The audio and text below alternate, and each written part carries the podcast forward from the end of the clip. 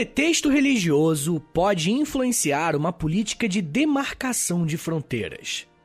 Como um mito pode forjar toda uma nação? Essas são apenas algumas das várias perguntas que podemos nos fazer quando estudamos com mais detalhes o que foi a expansão territorial que os Estados Unidos fizeram em direção ao oeste. Esse tema é muito importante para compreender como que os Estados Unidos se tornaram uma grande nação, não apenas em influência cultural e política, como também em extensão territorial.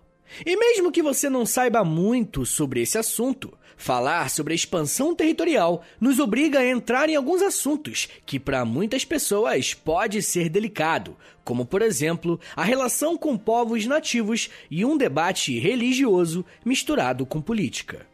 Mesmo que isso possa ser delicado, saiba que o meu objetivo aqui não é fazer nenhum tipo de espantalho dos grupos que vamos citar aqui hoje. A minha ideia é somente falar de história. E eu sempre faço isso usando autores e fontes confiáveis para sustentar a minha argumentação. Bem, o primeiro passo que eu quero dar com vocês hoje é pensar a respeito dos grupos que colonizaram as 13 colônias, como eram chamados na época. A Inglaterra começou seu esforço em garantir colônias na América bem depois de países como Espanha e Portugal. Para você ter uma ideia dessa diferença, a primeira colônia britânica fundada na América foi Virgínia, no ano de 1607, em homenagem à rainha Elizabeth I, que era popularmente conhecida como a Rainha Virgem, e é por isso que o nome da colônia acabou sendo Virgínia. E vocês devem saber que os espanhóis chegaram aqui na América em 1492, enquanto os portugueses em 1500. Temos uma diferença então de mais de 100 anos entre as duas colonizações, a colonização da Península Ibérica e a colonização dos países atrasados na expansão marítima. Isso mostra que quando a Inglaterra começou a se aventurar nessa empreitada colonial, ela chegou bem atrasada. Na prática, isso quer dizer que quando os ingleses chegaram na América do Norte, já tinham colônias por lá e posses francesas e espanholas já estavam naquela região há muito tempo antes.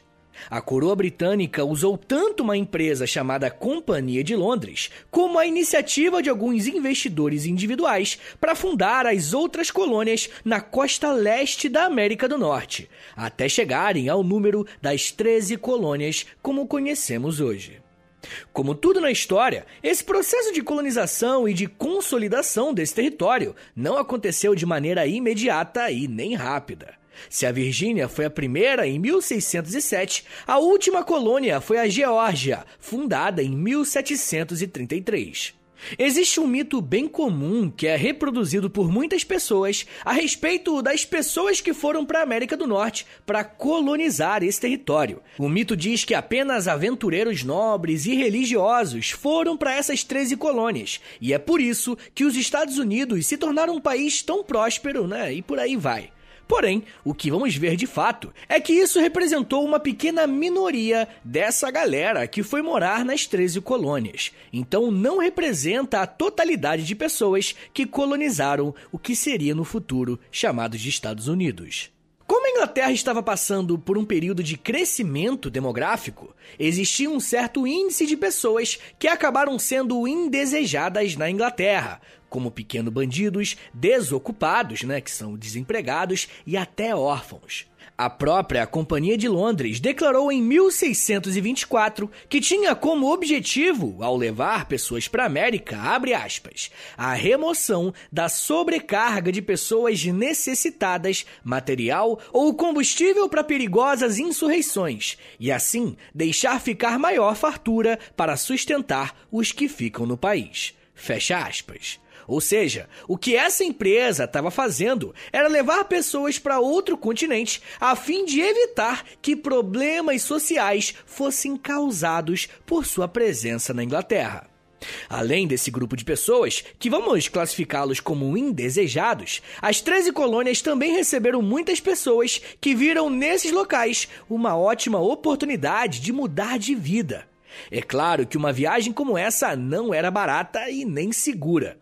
Mas o fato de existir a remota chance de empreender em um território novo, com oportunidades de trabalho e de enriquecimento, gerou em uma parcela da população inglesa um sentimento e desejo de cruzar os mares para fazer das 13 colônias a grande oportunidade da sua vida. Você provavelmente já deve ter ouvido falar daquele termo, o self-made man, para se referir aos estadunidenses, que em uma tradução livre seria algo como o cara que se vira e faz acontecer. Esse tipo de identidade que eles têm sobre si mesmos parte justamente desse grupo de pessoas que decidiram sair do velho continente para conquistar um novo mundo. Falei para você sobre o primeiro grupo, o segundo, e agora eu quero falar sobre o terceiro e último grupo, que inclusive é muito importante para entendermos a colonização das 13 colônias e inclusive para entendermos sobre a expansão para o oeste. Eu estou falando dos religiosos, mais especificamente um grupo chamado puritanos. Um pouco mais para frente, nesse episódio, eu vou falar mais sobre o que que os puritanos acreditavam em relação à sua fé e como que isso impactou toda a história dos Estados Unidos. Mas nesse momento, o que vocês precisam saber sobre eles é que na Inglaterra, eles defendiam que a igreja deveria ser separada do Estado e por isso eles eram chamados de separatistas. Por posições como essa, o rei Carlos I, que inclusive vai perder a cabeça nas revoluções inglesas, passou a perseguir os puritanos que se refugiaram na Holanda antes de migrarem para a América. Mas a chegada desse grupo em 1620, mais especificamente na colônia de Massachusetts, foi bem complicada. Eles ficaram conhecidos como peregrinos, e isso porque o navio que os trouxe aportou no lugar errado e eles tiveram que ir para a cidade certa a pé, marchando. Por conta do inverno rigoroso, apenas metade desse grupo sobreviveu. Para celebrar a chegada na América, no ano seguinte, os puritanos vão fazer uma festa para celebrar a primeira colheita e a segurança no novo mundo. Essa festa ficará conhecida como Ação de Graças ou Thanksgiving, né? E até hoje é uma das festas mais comemoradas nos Estados Unidos. Narrar a trajetória desse grupo é muito importante porque os puritanos vão ser considerados os fundadores dos Estados Unidos. Eles serão os pais dos WASP, né, a sigla WASP, que é White Anglo-Saxon Protestant, que significa brancos, anglo-saxões e protestantes. Características que os Estados Unidos, inclusive, vão valorizar muito e vão até tentar consolidar a memória de que apenas esse grupo construiu a nação norte-americana. Mesmo tendo essa mistura no perfil e nos interesses dos grupos que chegaram nas 13 colônias, vai ser baseado no discurso dos puritanos que a expansão para o oeste vai acontecer. Eu não sei se você já teve a oportunidade de pensar nisso, mas a forma que um determinado país lida com a expansão de suas fronteiras diz muito sobre como que as políticas de terra e as políticas sociais desse país serão empregadas. O que eu fiz no primeiro bloco desse episódio foi te apresentar de forma bem resumida quais eram os grupos que ajudaram a colonizar e a consolidar as 13 colônias como uma das posses mais importantes do Império Britânico. Mas aquele foi o primeiro passo que demos juntos para entender o que foi esse processo de expansão. O segundo passo que vamos dar agora vai ser pular alguns anos na história das 13 colônias, passando pelo processo de independência e de guerra civil americana. Eu não vou me aprofundar tanto nesses temas, porque eu já tenho um episódio para cada um desses assuntos aqui no feed do História em Meia Hora. E eu recomendo bastante, para você ter uma compreensão mais clara do que estamos falando, que você ouça esses episódios depois que você terminar esse aqui, tá bom? Mas o que você precisa saber para entender esse episódio aqui é o seguinte: a partir da década de 1780, as 13 colônias se tornaram independentes da Inglaterra e fundaram os Estados Unidos da América. Mas o que fazer depois? Esse jovem país precisava crescer e se desenvolver. E como que eles fizeram isso? Indo para o oeste. Para você ter uma ideia do que eu estou falando, quando me refiro a expansão, o território das 13 colônias era de aproximadamente 830 mil quilômetros quadrados, e em um intervalo de mais ou menos 70 anos, foi para 9,3 milhões de quilômetros quadrados. É insano o quanto o território dos Estados Unidos cresceu até chegar mais ou menos ao que tem hoje em dia. E é esse processo que é chamado e conhecido de expansão para o oeste. De certa forma, o crescimento territorial dos Estados Unidos também teve uma influência de acontecimentos da política externa. Você provavelmente já ouviu falar sobre o menino Napoleão Bonaparte, que estava tocando terror lá na Europa no início do século XIX, não é verdade? Como eu costumo falar por aqui, manter uma guerra é algo extremamente caro e a França estava precisando de recursos para sustentar a grande máquina de guerra que Napoleão tinha em suas mãos. Para financiar as suas guerras, a França decidiu vender a Louisiana para os norte-americanos pelo valor de 15 milhões de dólares. A Louisiana foi adquirida no ano de 1803, sendo um dos primeiros territórios a serem expandidos pelo governo estadunidense. Por motivos de instabilidade política, a Espanha, que era dona da Flórida, também se viu obrigada a abrir mão de suas posses para vender aos Estados Unidos. Esse território, a Flórida, foi vendido por 5 milhões de dólares. Com essas compras, o governo dos Estados Unidos estava resolvendo dois problemas de uma vez só. A primeira questão era a própria expansão e o crescimento das fronteiras do país. Quanto mais áreas eles conquistavam, mais territórios poderiam se tornar produtivos e, assim, arrecadariam mais impostos, aumentando justamente a produção interna para exportação.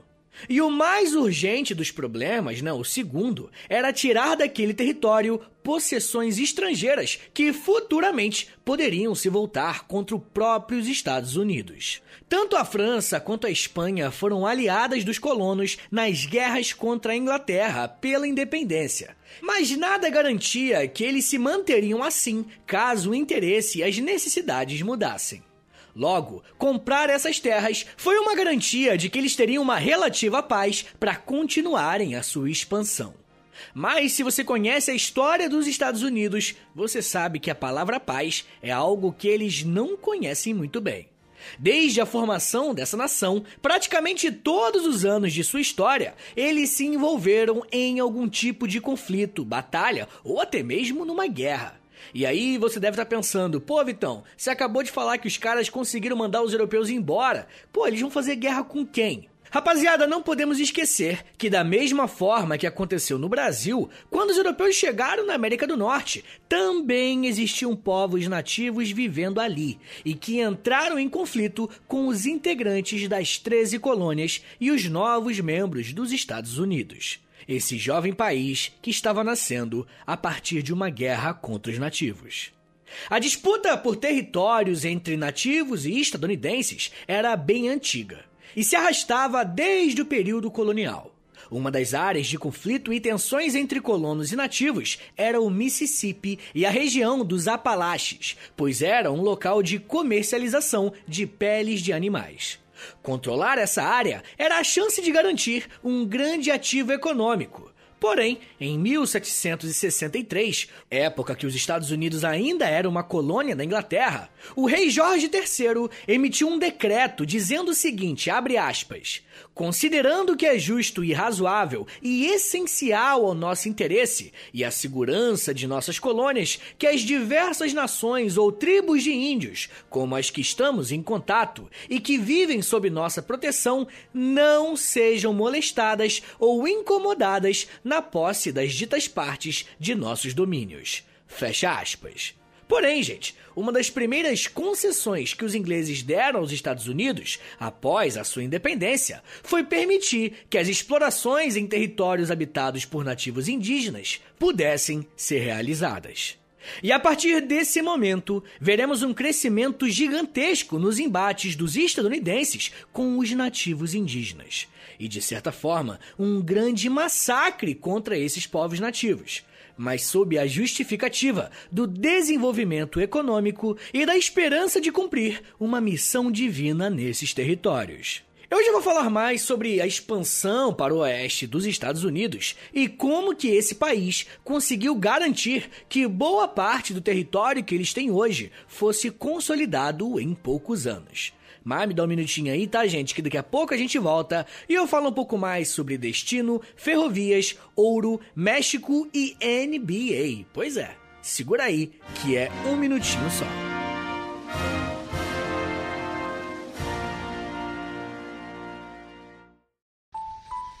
Eu sempre sonhei em poder viver de criação e de educação.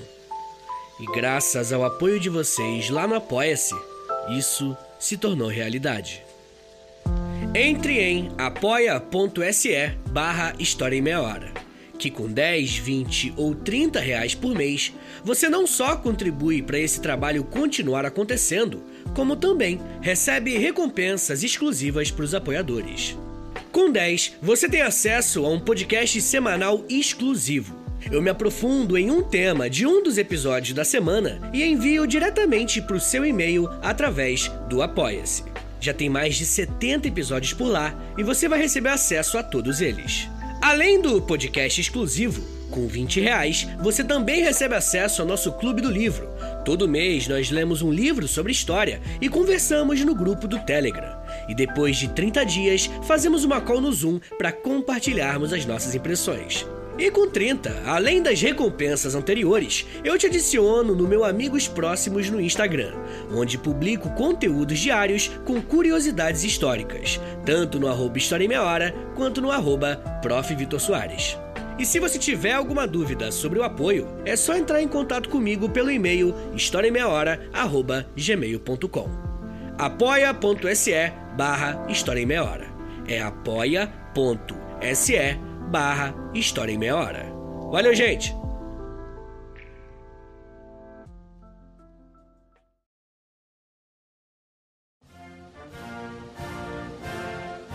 Abre aspas.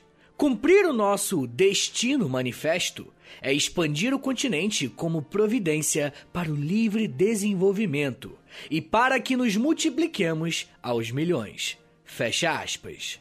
Essas palavras foram ditas pelo John L. O'Sullivan, que foi fundador e editor de um jornal chamado The United States Magazine and Democracy Review. A importância desse jornal está para além das publicações e notícias que eles reportavam. Mas alguns historiadores afirmam que John foi o primeiro a cunhar o termo Destino Manifesto para se referir a uma suposta missão que os estadunidenses receberam do próprio Deus para dominar e expandir as suas posses pela América do Norte. De acordo com a filosofia do Destino Manifesto, os estadunidenses eram um povo eleito para representar Deus na Terra e onde quer que eles fossem. Por isso, teriam o direito de possuir as terras que estavam a oeste. E adivinha de onde que saiu esse papo? Aqui, gente, eu preciso que vocês resgatem a história de um dos grupos que colonizaram as 13 colônias, os puritanos. O puritanismo é uma das linhas do protestantismo que acredita no calvinismo. Essa é uma linha da igreja protestante que acredita que, para uma pessoa ser salva, ela precisa ser eleita por Deus, ou, em outras palavras, escolhida por Deus. Para além das implicações religiosas que essa crença carrega, na prática, ela fez com que os puritanos se sentissem mais especiais do que os demais, se é que eu posso dizer assim. Nós podemos ver a mentalidade dos puritanos em vários elementos da história dos Estados Unidos, mas eu trouxe para vocês um poema escrito por Philip Freneau e Hugh Breckinridge em 1771, quando estudávamos no College of New Jersey, que atualmente é a Universidade de Princeton. O poema fala sobre a América em comparação com a Europa e presta atenção na linguagem que eles usaram. Abre aspas. Uma nova Jerusalém mandada do céu. Adornará nossa feliz terra, talvez essa terra. O paraíso florescerá outra vez, não haverá outro Adão perdido. Nenhuma serpente tentadora para seduzir a alma. Da inocência nativa, uma Canaã aqui, outra Canaã superará a antiga. Fecha aspas. E esse poema é muito importante, porque eu não sei se você conhece esse tipo de linguagem religiosa, mas quando os autores desses poemas falam sobre uma nova Jerusalém e Canaã, eles estão fazendo referência a termos usados na Bíblia para se referir ao paraíso, o céu dos cristãos. Ou seja, de acordo com essa linha do puritanismo, os Estados Unidos da América seria essa terra, essa nova Jerusalém, onde a vontade de Deus seria manifestada.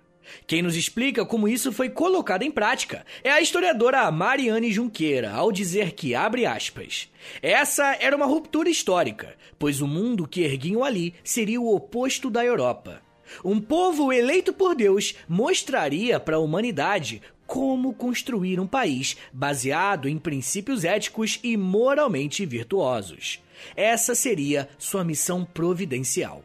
Consolidava-se a ideia de excepcionalismo norte-americano, isto é, uma nação com um projeto único e esplêndido. Fecha aspas. E essa citação é fenomenal, porque ela nos ajuda a entender muito dos Estados Unidos e até sua forte presença em assuntos que são fora de suas fronteiras. Essa foi apenas uma das justificativas usadas para expandir e anexar territórios que antes não pertenciam aos Estados Unidos. Usando mais uma vez um termo da professora Mari, ela diz que existiu uma espécie de predestinação geográfica, pois a posse das terras era acompanhada desse argumento religioso. E se isso não fosse problemático bastante, o fato dos estadunidenses considerarem a si mesmos como um povo superior, por estarem cumprindo essa tal vontade de Deus, povos nativos e até mexicanos que tinham posse em terras próximas eram considerados inferiores, não apenas diferentes ou algo do tipo, mas realmente inferiores. Como eu citei algumas vezes aqui, um dos primeiros a sofrerem com esse tipo de mentalidade foram os povos nativos americanos. Existia uma diversidade muito grande de civilizações indígenas vivendo na América do Norte, e se for do interesse de vocês, futuramente eu até posso fazer um episódio sobre eles, da mesma forma que eu fiz sobre os povos originários aqui do Brasil. Se você quiser, deixa o um comentário lá na última foto do Instagram, arroba História em Meia Hora, beleza? Bem, a presença de nativos nas 13 colônias e posteriormente nos Estados Unidos sempre foi algo delicado, pois nunca houve uma integração dessas populações na sociedade que estava se formando. E conforme os estadunidenses ganhavam territórios mais para o oeste, eles iam migrando.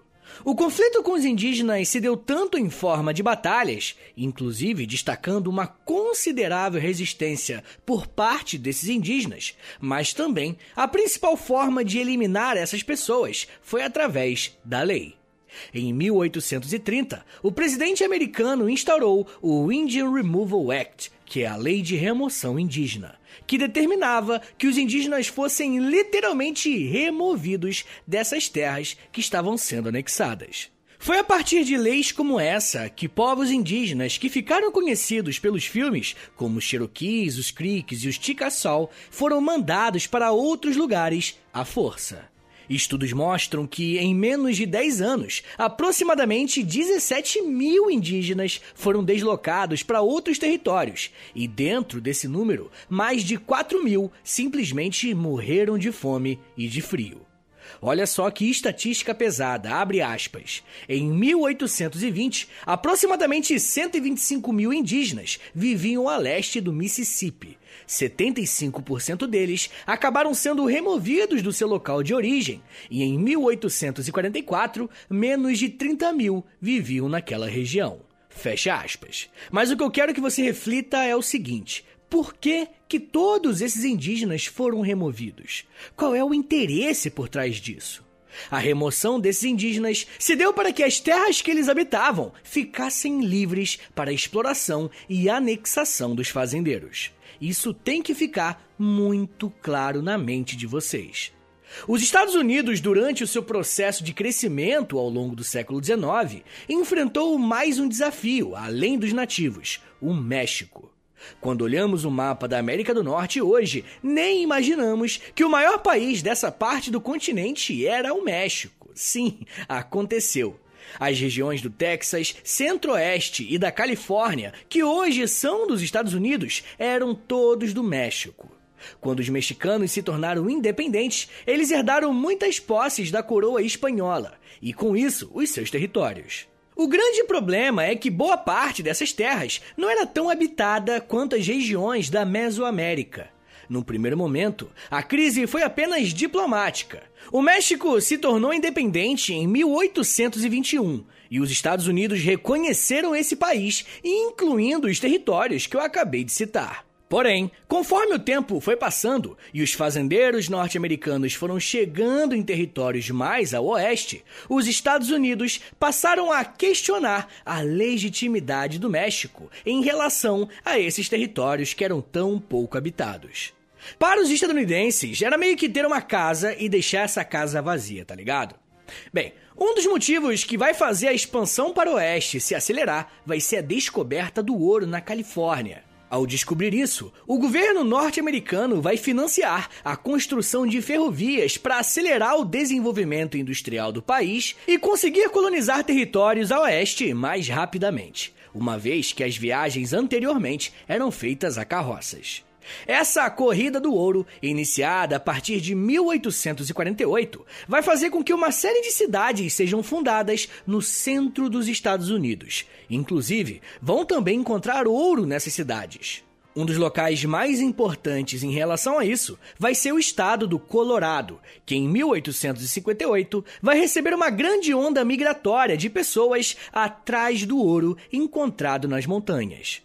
Mas, diferentemente do ouro da Califórnia, as montanhas do Colorado vão apresentar pepitas de ouro bem maiores, tanto que as ferramentas usadas para a extração delas terão também que ser bem maiores, como por exemplo o uso de picaretas. E caso você goste de esportes americanos como a NBA, né, o basquete, saiba que o time Denver Nuggets tem relação justamente com esse processo, porque pepita em inglês é nugget. Quem trouxe essa curiosidade foi o professor da Unesp, Marcos Sorrilha, que inclusive tem um canal no YouTube bem maneiro sobre os Estados Unidos. Ele disse o seguinte, abre aspas: com a descoberta de ouro no Colorado, algumas cidades começaram a surgir, juntamente com os salões, telégrafos, imprensa e a ferrovia, fazendo de Denver, por exemplo, a maior cidade do Centro-Oeste. Fecha aspas.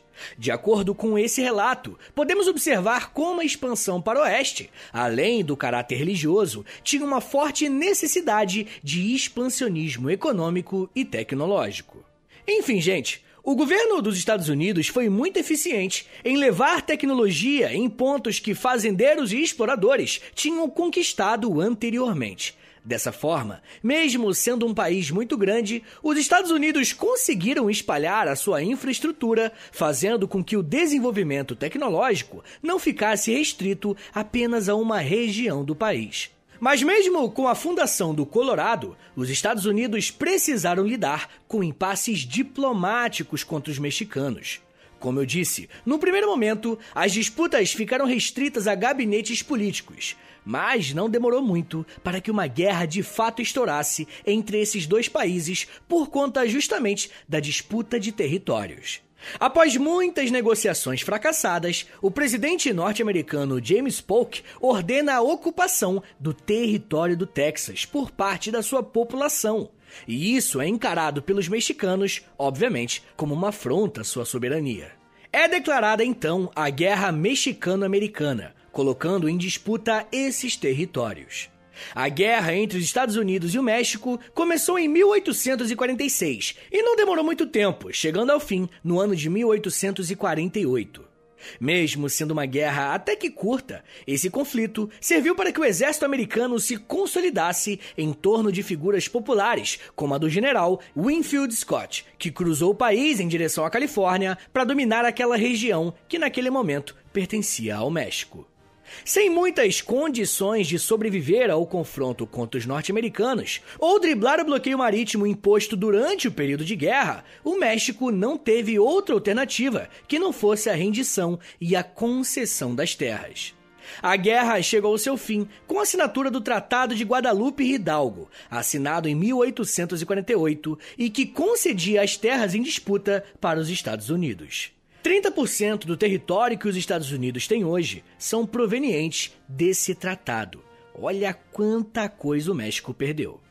Em contrapartida dessa concessão, teve o pagamento de aproximadamente 15 milhões de dólares de indenização e assume, inclusive, uma dívida de outros 5 milhões.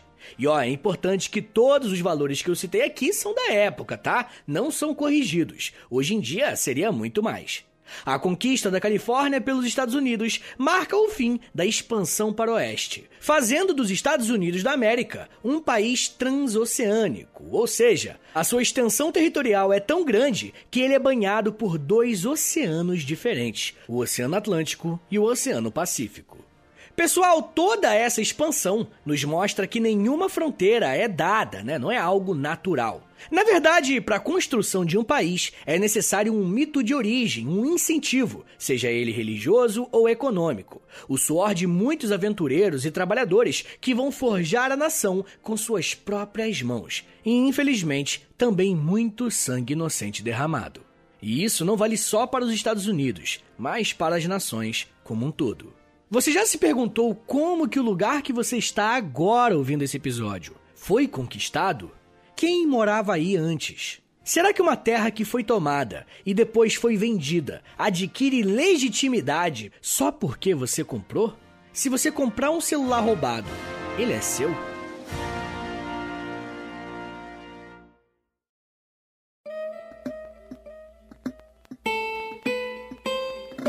Senhores, muito obrigado por terem vindo até aqui. Meu nome é Vitor Soares, eu sou professor de História e você acabou de ouvir o História em Meia Hora, rapaziada. Esse episódio aqui é um clássico de vestibular, de, de, de prova na escola, de prova em concurso, tá? Então ele vai ajudar muita gente, eu tenho certeza, tá bom? Então se eu te ajudei a passar no vestibular ou algo do tipo, pô, quebra o galho aí, compartilha esse episódio com a rapaziada, dá essa moralzinha pra mim, manda pra aquele amigo que você sabe que gosta de história, tá bom? Manda pra ele, ou você também pode postar postar nos stories do Instagram, e aí você já me marca, é arroba História em Meia Hora. E você também pode postar no Twitter também, fica à vontade, me marca lá, arroba H30podcast. Hoje em dia, o Spotify, as plataformas têm esse negócio de clicar em seguir, tem sininho, tem estrelinha. A maioria dos meus ouvintes me ouvem pelo Spotify. Então, se você é um deles, dá cinco estrelinhas pra gente aí, por favor, tá? Que isso ajuda muito o meu trabalho. Mas a melhor forma de você ajudar o História Meia Hora a continuar de pé, continuar rolando por muito tempo ainda, é assinando o nosso Apoia-se, tá bom? Não se esqueça,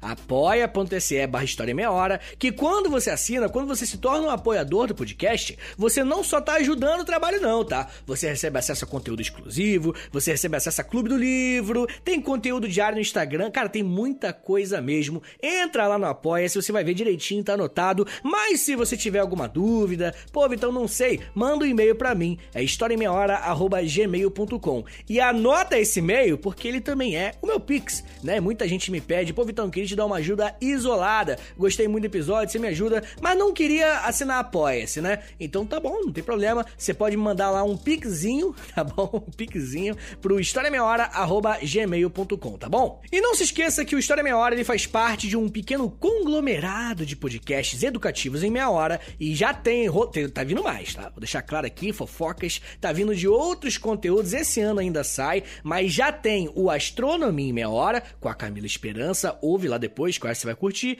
e também tem o Geografia em Meia Hora, com meu querido Vitor Augusto, dá lá uma sacada que tá muito maneiro, tá bom?